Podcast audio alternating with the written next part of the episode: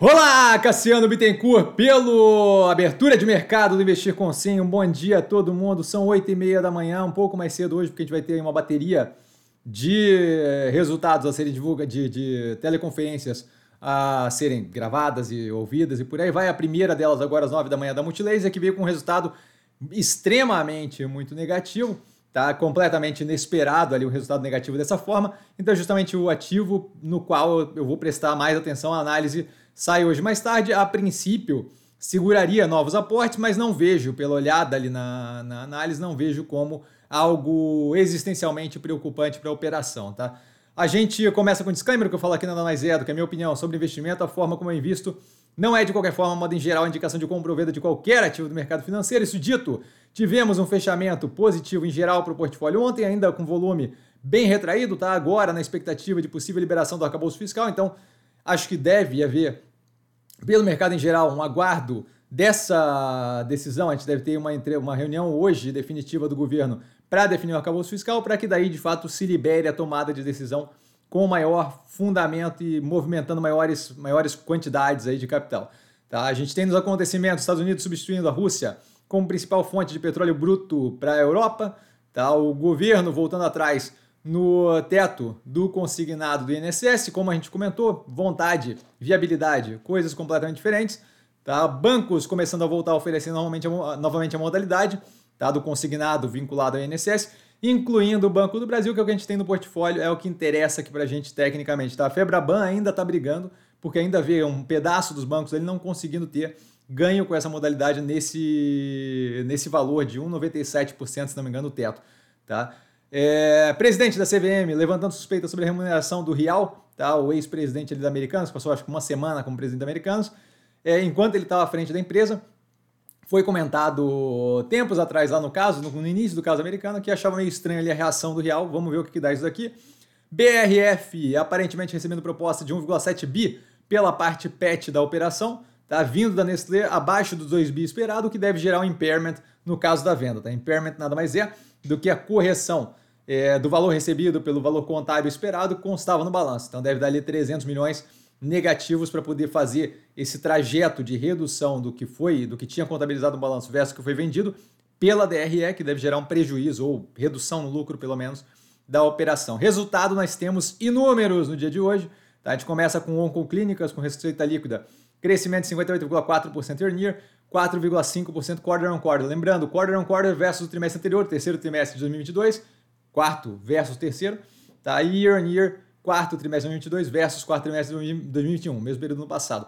O EBITDA com crescimento de 114,7%, year on year 23,5% quarter on quarter, a margem de 19,6% com forte melhoria contínua versus 14,5% do mesmo período no passado, 16,6% do terceiro trimestre de 2022. Lucro líquido com crescimento de 327% year on year, 69,9% quarter on quarter. A Cora Saúde, receita líquida com crescimento de 30% year on year, 5% quarter on quarter, EBITDA ajustado 47% de crescimento year on year, 11% quarter on quarter, a margem vai a 23% versus 20,3,3%, né? Year on year, 21,7% no terceiro trimestre de 2022. Redução no prejuízo ajustado em 47% year year e redução de 27% nesse mesmo prejuízo versus o período anterior. Multilaser, a operação que a gente tem no portfólio que veio com resultado surpreendentemente muito negativo. Receita líquida com uma queda de 11,8% year year, 1% de queda quarter on quarter, o EBITDA negativo em 150,4 milhões, essa é a parte que eu quero compreender melhor. Tá? Dado que a parte operacional é justamente o, prejuízo líquido não é tanto o problema, a parte operacional é que eu quero compreender como é que teve um resultado rodando a operação, da rodagem da operação tão negativo. Tá? E aí a gente vai ter justamente análise hoje mais tarde. Prejuízo líquido de 205 milhões.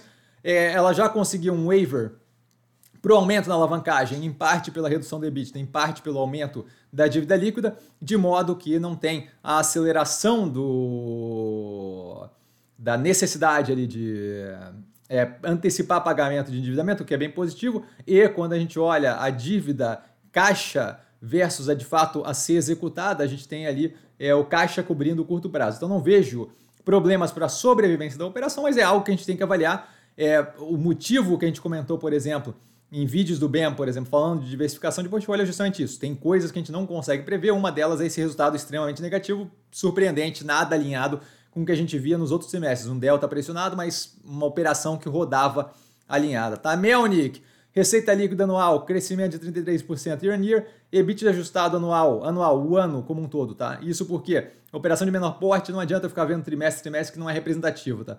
EBITDA ajustado anual, crescimento de 16% year on year, lucro líquido anual, crescimento de 2% year on year, basicamente estável. Tá? Qualicorp, receita líquida de 13,1% de queda year on year, queda de 10,7% quarter on quarter, EBITDA ajustado, queda de 17,4% year on year, 8,2% de queda quarter on quarter, lucro líquido ajustado, queda de 70,3% year on year, 56,1% de queda quarter on quarter. A Even, receita líquida com uma queda de 8,8% year on year, 28,1% de queda quarter on quarter, EBITDA, queda de 78,8% year on year, queda de 74,6% quarter on quarter, on quarter Margem vai a 2,5% versus 10,6% no mesmo período do ano passado, 7% no período anterior.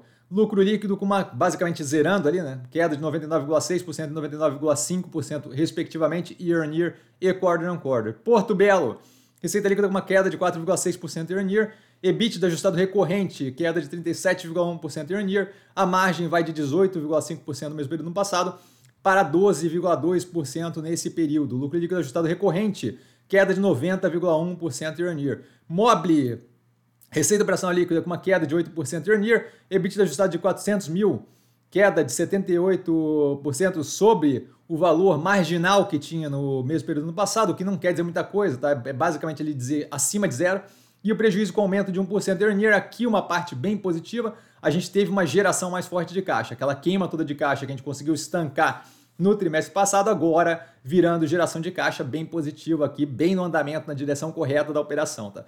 DASA, receita bruta com crescimento de 21%, EBITDA ajustado, crescimento de 42% year on year, ambos year on year, prejuízo crescendo 255% ano contra ano. Tá? Helbor, é, receita operacional líquida, 36,6% de crescimento year on year, queda de 19,4% quarter on quarter, EBITDA ajustado negativo year on year, versus é, o, o year on year ali que, que não, EBITDA ajustado negativo agora, agora tem que ver, tá? Vale a pena dar uma olhada no resultado da Hellborn, não vou abrir aqui agora. Tá, mas uma queda de 31,9%. É, não, é exatamente isso. EBITDA ajustado versus um negativo no mesmo período do passado e uma queda de 31,9% versus o período anterior. Então, não tem como fazer o comparativo percentual dado a virada de negativo no mesmo período do passado para positivo agora. Lucro líquido com uma queda de 3,3% year on year e um aumento de 81,1% versus o mesmo período do ano anterior. Tá? Do, desculpa, o mesmo período do período anterior. Desculpa, o, o terceiro trimestre de 2022. Cruzeiro do Sul Educacional. Foi, foi, puxou essa daqui. Receita líquida com crescimento de 8% year on year, EBITDA com uma queda de 10,9% year on year, prejuízo de 1 milhão basicamente zero ali, revertendo um lucro líquido mais forte. Tá? Boa vista! E aqui o grande racional do porquê que não faz sentido vender aquilo ali por R$ reais para uma empresa lá para Equifax. Tá?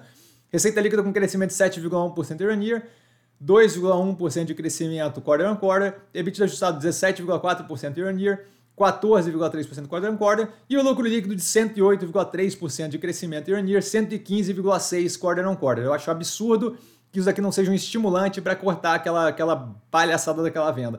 Ambipar, receita líquida, crescimento de 74,6% year on year, 21,5% quarter on quarter, o EBITDA, crescimento de 88,1% year on year, 28,3% quarter on quarter, margem 29,2% versus 27,3% do quarto trimestre de 2021 e 27,8% do terceiro trimestre de 2022. Lucro líquido com uma queda de 56,7%, o que é mais do que esperado, dado que a operação cresceu agressivamente por alavancagem, zero de problema, focaria, completamente alinhado aqui o resultado, focaria na questão ali do aumento forte, tanto da margem EBITDA quanto do EBITDA valor absoluto, que é justamente o foco que deve no futuro, à medida que eu vou reduzindo a alavancagem, que eu vou é, melhorando a estrutura de capital, a gente vai justamente aproveitando todo aquele benefício do crescimento mais agressivo nesse período. 1003, a IMC, International Meal Company, é dona do frango frito, do frango assado, dona do KFC e por aí vai, da, da, da franquia no Brasil, na verdade. Receita líquida, crescimento de 3,6% year on year. EBITDA ajustado com crescimento de 274,3% year on year, forte recuperação. A margem a 20,2% versus 5,6% year on year. Isso aqui não é provavelmente melhora, melhora de resultado, é um retorno à normalidade, certo? 5,6% era muito baixo, assim como resultados da Zemp, que estavam bem pressionados no mesmo período no passado.